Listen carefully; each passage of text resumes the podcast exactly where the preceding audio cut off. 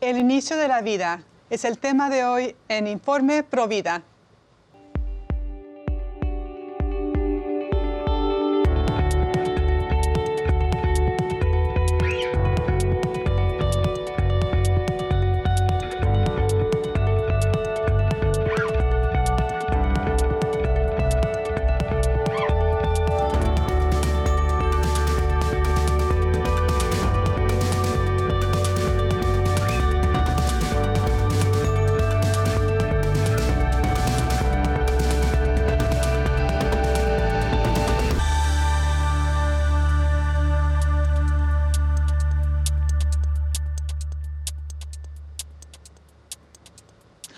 Amigos de EduroTN, les saluda Astrid Bennett Gutiérrez. Están en su programa Informe Provida. Les saludo desde los estudios de EduroTN en Orange County, en California. Y el día de hoy les traemos un invitado de lujo para hablar de un tema muy fundamental en la lucha y la defensa de la vida. Eh, tenemos con nosotros a el doctor Nicolás Jové de la Barreda que nos saluda desde España, desde Alcalá de Henares, cerca de Madrid, en España. Bienvenido, doctor. ¿Cómo está el día de hoy? Muchas gracias. Pues estupendamente. Un poco nublado aquí el tiempo, pero, pero bien. Estamos en invierno. Exactamente, igual acá. Eh, qué alegría tenerlo el día de hoy porque este tema de cuándo inicia la vida sigue siendo una controversia cuando no debería de serlo. Queremos saber de su conocimiento, porque usted es un experto, un científico, sobre eh, este tema y cómo podemos abordarlo. Y doctor, quiero compartir brevemente lo que es su reseña. Usted es, eh, el doctor es catedrático emérito de genética de la Universidad de Alcalá, doctor en biología, catedrático desde el 81, ha, ha, impartido docencia de genética en cinco universidades, en facultades de ciencias y medicina y es autor de varios libros de genética y bioética. Ha sido consultor del Pontificio Consejo de la Vida en el Vaticano. Doctor, Usted es un don para la lucha por la vida, por su conocimiento, por todo lo que usted hace aparte para avanzar la defensa del más vulnerable, del niño en el vientre, desde su inicio. Eh, hemos visto en estas décadas en la lucha por la vida cómo esa, interrogante sigue siendo algo que, eh, bueno, eh, sigue siendo una controversia, el cuándo comienza la vida humana. Con su larga trayectoria de estudio e investigaciones, ¿nos puede explicar cuándo comienza la vida humana desde la perspectiva biológica? Sí, además es que es la perspectiva adecuada, porque la verdad, la respuesta a cuándo inicia la vida es una, es una cuestión absolutamente biológica, científica.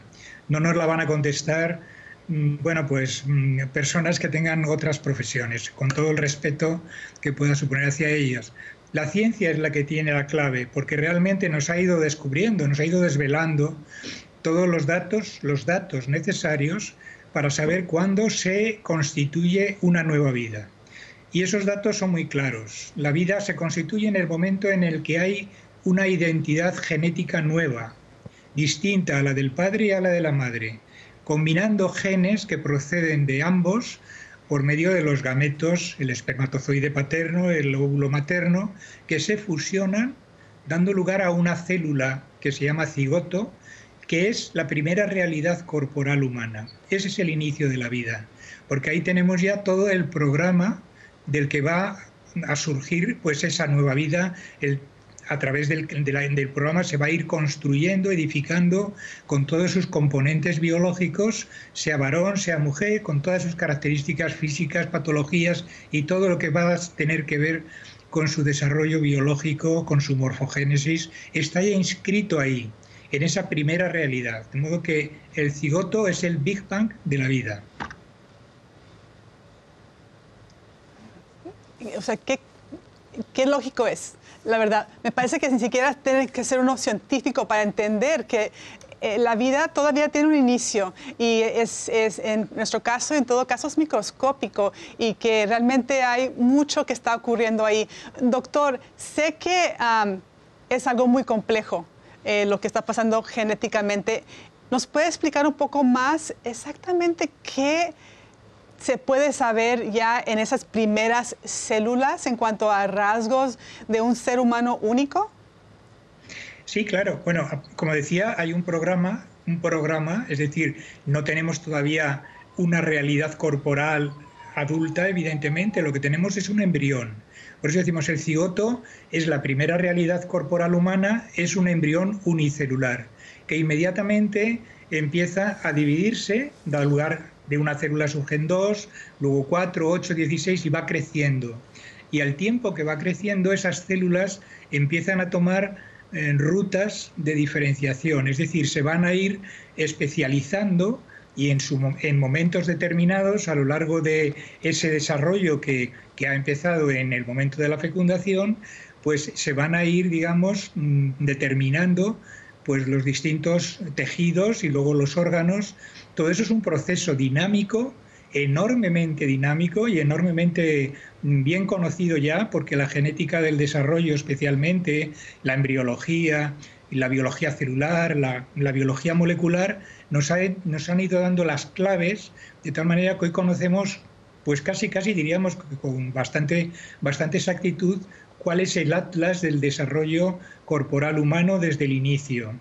Repito, en ese programa está ya toda la información, una información que además es necesaria y suficiente, no necesita nada más, porque el embrión es autónomo en su desarrollo, una vez que empieza es muy dinámico y no se va a detener, salvo algún accidente o algún problema que pueda surgir del exterior, como puede ser incluso por la voluntad de alguien que desea destruirlo, ¿no? O destruir esa vida en el momento de la, en la etapa embrionaria, que son las primeras siete semanas, ocho semanas podríamos decir, y a partir de la octava cuando empieza la etapa fetal. Evidentemente, todo eso es un proceso que no tiene, mm, no tiene digamos, ningún, ninguna interrupción. No tenemos un antes y un después de distinto significado biológico. Es la misma realidad, el mismo ente que se va desarrollando poco a poco de acuerdo con esa, esa componente genética que tiene desde el inicio y que se conserva a lo largo de toda la vida. Fíjense que además, pues prácticamente hacia la séptima semana o la octava semana ya se han expresado casi la mitad de los genes de nuestro genoma. Tenemos 21.000 genes aproximadamente según el proyecto Genoma Humano, pues la mitad de los genes de nuestro, de nuestro organismo se expresan justo entre la cuarta y la novena semana, vamos a ser más precisos, del desarrollo, ¿no? en esa etapa inicial, lo cual quiere decir que es, no solamente es una etapa eh, eh, fundamental de la vida humana, sino que es además probablemente la más fundamental, porque es donde se está se está determinando cómo vamos a ser, cómo van a ser nuestros rasgos, cómo van a ser nuestros caracteres. Yo he ido a facultades de medicina, universidades, uno busca los libros. Cualquier texto de embriología me dice lo que usted está diciendo, doctor.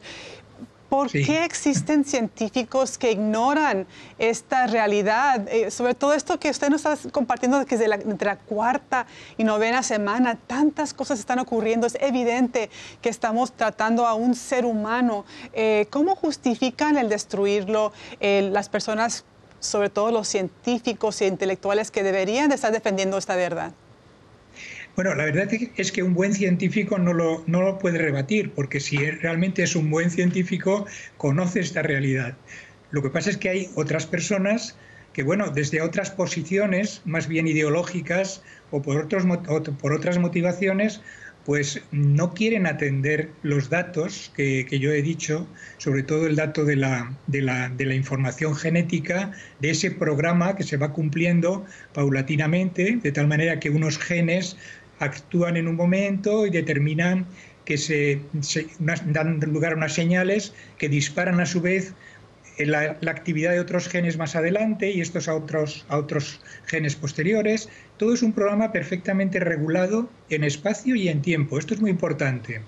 Entonces, si atendemos solamente a aspectos parciales, podemos entender que haya quien, quien no, no, lo, no lo quiera ver, ¿no? Pero, eh, por ejemplo, hay algunos que dicen que cualquier célula humana es una vida humana y lo equiparan al, embrión o al, o al feto eh, una célula epitelial o una célula muscular. Y esto no es correcto. Ellos dicen, bueno, por ejemplo, incluso hasta desde un punto de vista científico tienen sus razones, porque dicen, bueno, es que una célula cualquiera tiene, tiene vida porque tiene metabolismo y se reproduce. Pero un momento, no, tiene, sí tiene metabolismo. Algunas células no son tan activas, pero bueno, algunas tienen metabolismo, o muchas tienen metabolismo, pero lo de que se reproducen, ojo con ello, porque que se multiplique una célula, se divida y dé lugar a dos células, no es equivalente a la reproducción, es decir, a la aparición de una nueva vida, un nuevo organismo, que es lo que supone precisamente la fecundación. De modo que la gran diferencia existe precisamente en que esa información genética inicial que tenemos en el cigoto es capaz de desplegar y de edificar toda una vida con todos sus componentes, pero no cualquier célula puede hacer eso. Un gameto, por ejemplo, un espermatozoide un óvulo, es una célula que a lo mejor hasta tiene un cierto metabolismo, porque ahí hay, bueno, hay proteínas, hay ARN y hay otra serie de componentes, pero no, se, no tiene capacidad, por ejemplo, de, reproducción ni de división, ni es capaz de dar lugar a un ser más complejo como es todo el organismo con todos sus tejidos y sistemas, de cerca de 200 tipos de especialidades celulares diferentes, surgen a partir de la célula cigótica del cigoto. El cigoto tiene, es una célula que decimos que es totipotente porque tiene la capacidad de dar lugar a todos los tipos de células del organismo. Ninguna célula aislada de un organismo adulto tiene, es equivalente a un cigoto.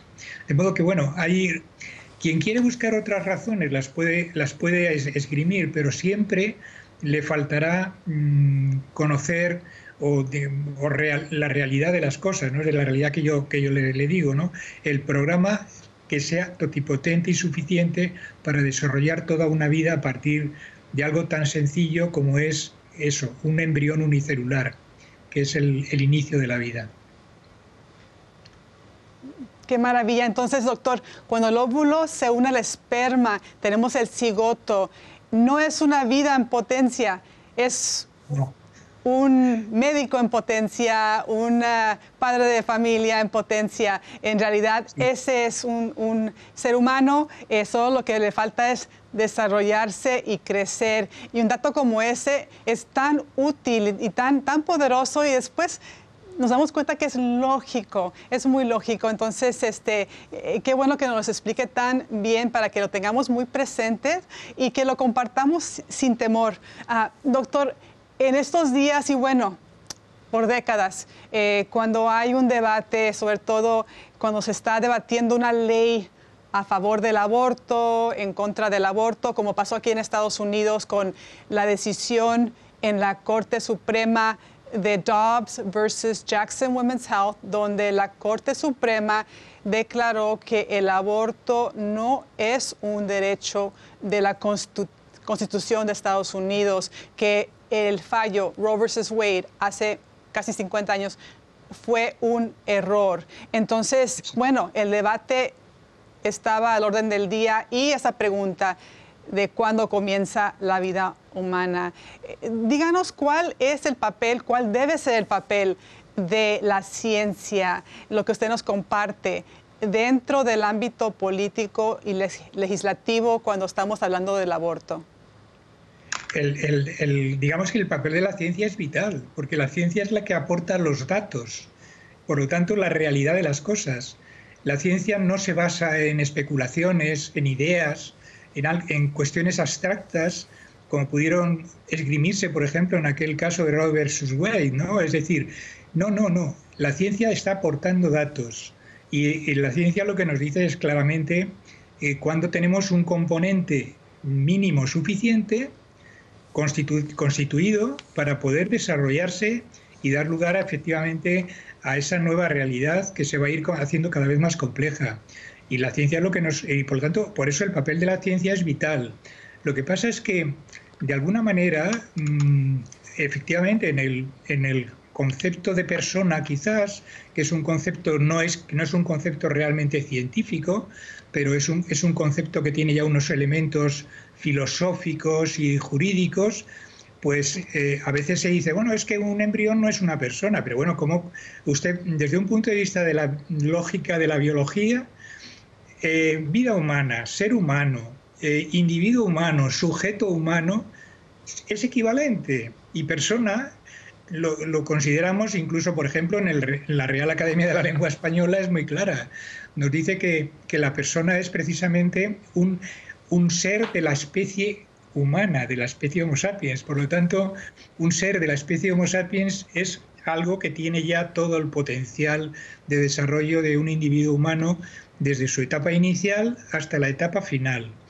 El orden lógico para hacer una ley que tenga, mm, digamos, que esté bien fundamentada, es atender los datos de la ciencia y sobre ella luego hacer la valoración, es decir, si realmente eh, la vida humana existe en el embrión, yo debo de protegerla porque ese embrión tiene todos los atributos y tiene la dignidad de vida humana y de ser humano, como un adulto, como un feto. Es decir, todas las etapas de la vida que además transcurre sin solución de continuidad, de principio a fin, desde la fecundación hasta la muerte, pues debería de estar protegida con los mismos, de la misma manera, es decir, con los mismos derechos, ¿no? El derecho a la vida, que es el derecho más fundamental. ¿Por qué decidimos que tiene derecho a la vida un ser adulto y se la negamos a algo que no vemos, a una realidad microscópica como puede ser el embrión o una realidad ya más grande, pero que no vemos todavía, que puede ser un feto durante el embarazo. Es la misma realidad. Lo único que le separa es un factor de tiempo.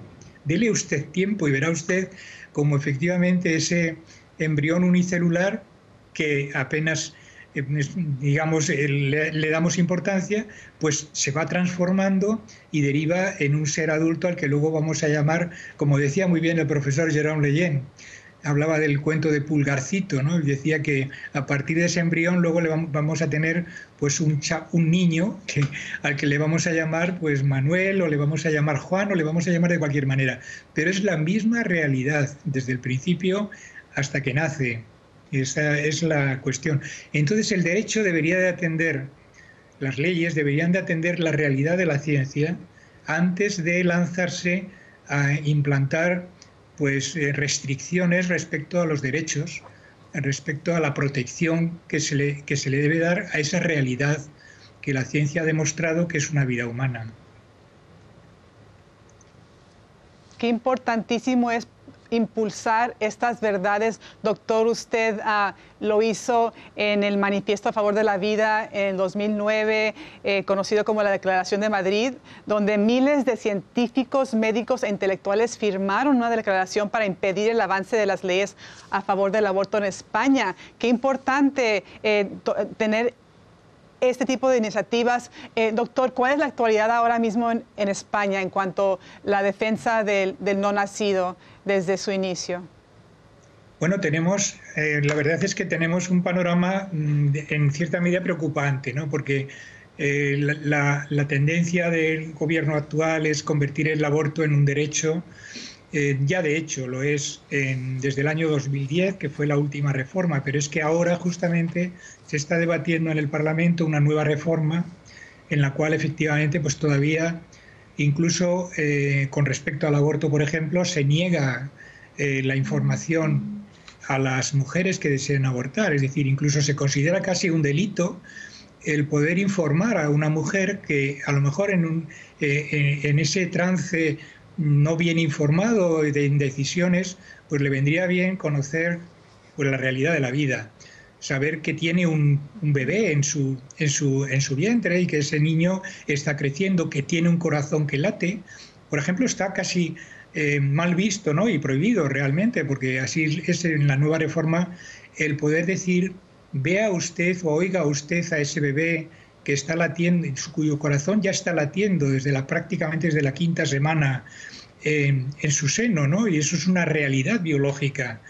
Si usted no conoce eso, pues a lo mejor se puede creer lo que le digan algunos de que lo que tiene es una parte suya o que eso es un amasijo de células, que eso no es una vida y toda esa serie de cuestiones. Y ese, es el momento. Entonces tenemos un momento preocupante. Pero por otro lado, ayer mismo aquí en, Madrid tuvimos una gran asamblea de 140 asociaciones, entre otras Cívica, que es una de las asociaciones en la que yo dirijo, precisamente heredera de ese manifiesto de Madrid, de científicos, en fin, pero con, 140 asociaciones pro vida, para precisamente en rueda de prensa declarar pues todo nuestro bagaje de conocimientos y nuestra reclamación del derecho a la vida de los no nacidos y el derecho a las mujeres de conocer la realidad que tienen, que tienen en su seno y el derecho a la maternidad, que es una palabra preciosa, pero que realmente, realmente hoy en día, pues casi en este país al menos, pues parece que molesta a algunos, ¿no? Es decir, hay un problema demográfico. Además, fíjese que en el año pasado eh, hubo 300.000 mm, nacimientos, pero hubo cerca de 100.000 abortos. Es decir, la cuarta parte de los embarazos terminaron en abortos inducidos, lo cual es una cifra para mí escandalosa y escalofriante, porque son 100.000 vidas humanas que no ven la luz y que realmente, pues, pues bueno, es muy triste ese panorama. Entonces estamos luchando desde asociaciones pro vida con unos movimientos muy fuertes en España, pero, pero en fin, hay mucha resistencia política, ideológica, y tenemos que seguir, si llevamos luchando 10, 12 años, seguiremos luchando todos los años que haga falta para conseguir al final eh, que el aborto deje de ser lo que es ahora, como pasó a la historia la esclavitud o el racismo o tantas otras aberraciones de la historia de la humanidad. Que así sea, doctor. Estoy con usted. Eh, le quiero preguntar sobre una área que es un poco olvidada que es muy preocupante y que los Provida debemos estar enfocados y impulsar la, verdad sobre esto. Y me refiero a los abortos químicos, eh, la anticoncepción de emergencia, que ahora eh, en lugares como Estados Unidos está disponible en las farmacias. Libremente una mujer puede ir a conseguir eh, pastillas abortivas, pastillas para el día la mañana siguiente, que es un anticonceptivo de emergencia que se toman eh, dentro de pocas horas después de haber este, tenido relaciones sexuales eh, para impedir un embarazo. las mujeres, muchas de ellas piensan que eso es un anticonceptivo, desconocen la realidad que usted nos puede explicar, que estos, ah, estos ah, anticonceptivos de emergencia, por ejemplo, eh, tienen un elemento abortivo. Una mujer puede estar abortando. ¿Nos puede explicar por qué? Sí, claro, es eh, realmente la píldora del día después, que es la que supongo que es a la que se refiere, que es una píldora que es potencialmente abortiva. Digo potencialmente, porque también tiene, otro, tiene doble efecto. Por un lado, eh, si no hubiera habido todavía fecundación, porque esto es efectivamente un, procedimiento de emergencia después de una relación sexual no desee, eh, mm, pues que puede proceder de una violación, pero puede, puede, puede proceder de, digamos, una relación normal, pero no se desea tener el hijo, pues se, se, recurre a la farmacia. Aquí en España también se puede obtener la píldora sin receta y libremente y las niñas la pueden, la pueden adquirir, incluso en la reforma que nos están anunciando con toda facilidad.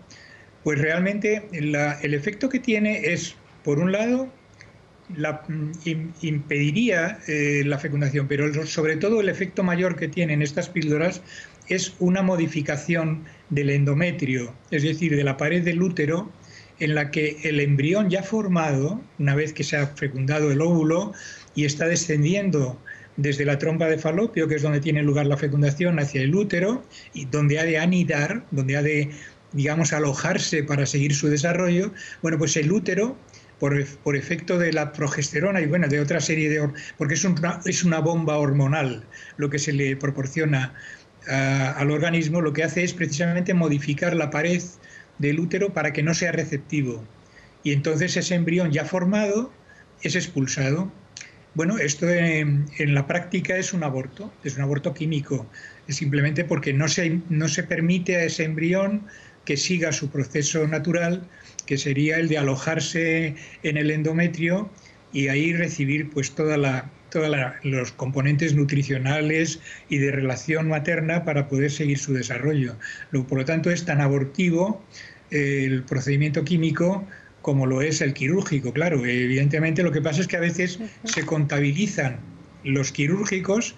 Yo decía antes que la cuarta parte son, son de ese tipo aquí en España, pero no sabemos, pero probablemente son muchísimos, muchísimos más los abortos químicos que se están produciendo por medio de estas píldoras que son, repito, potencialmente abortivas. Sí, doctor. Eh, tristemente aquí en Estados Unidos hace, hace, unos días el Departamento de Alimentos y Fármacos eh, sí declaró que no existe evidencia de que la anticoncepción de, eh, de, emergencia o del día después tiene ese efecto abortivo. claramente vemos como ahí está en juego la, la ideología y no la ciencia, como usted lo dijo en el manifiesto eh, de Madrid. Eso es lo que estamos viendo. Doctor, el tiempo tristemente se ha acabado. Tenemos que tenerlo otra vez en el programa para seguir conversando porque tenemos muchas más preguntas para usted. Le agradezco su tiempo y también su labor incansable. Usted está en la tierra del Quijote, de Cervantes, así que estamos con usted también eh, luchando por, por, ese mundo donde todos los niños sean, sean este, protegidos desde el inicio de la vida. Gracias, doctor. Muchas gracias. Seguiremos luchando y seguiremos soñando como soñaba también Don Quijote con, con, otro mundo. Pero él hablaba de un mundo más imaginario. Nosotros queremos un mundo real en el que el aborto ya no se ya no exista, no se destierre completamente y respetemos la vida, respetemos la dignidad, respetemos todo, a todos los seres humanos y no este mundo actual en el que estamos inmersos.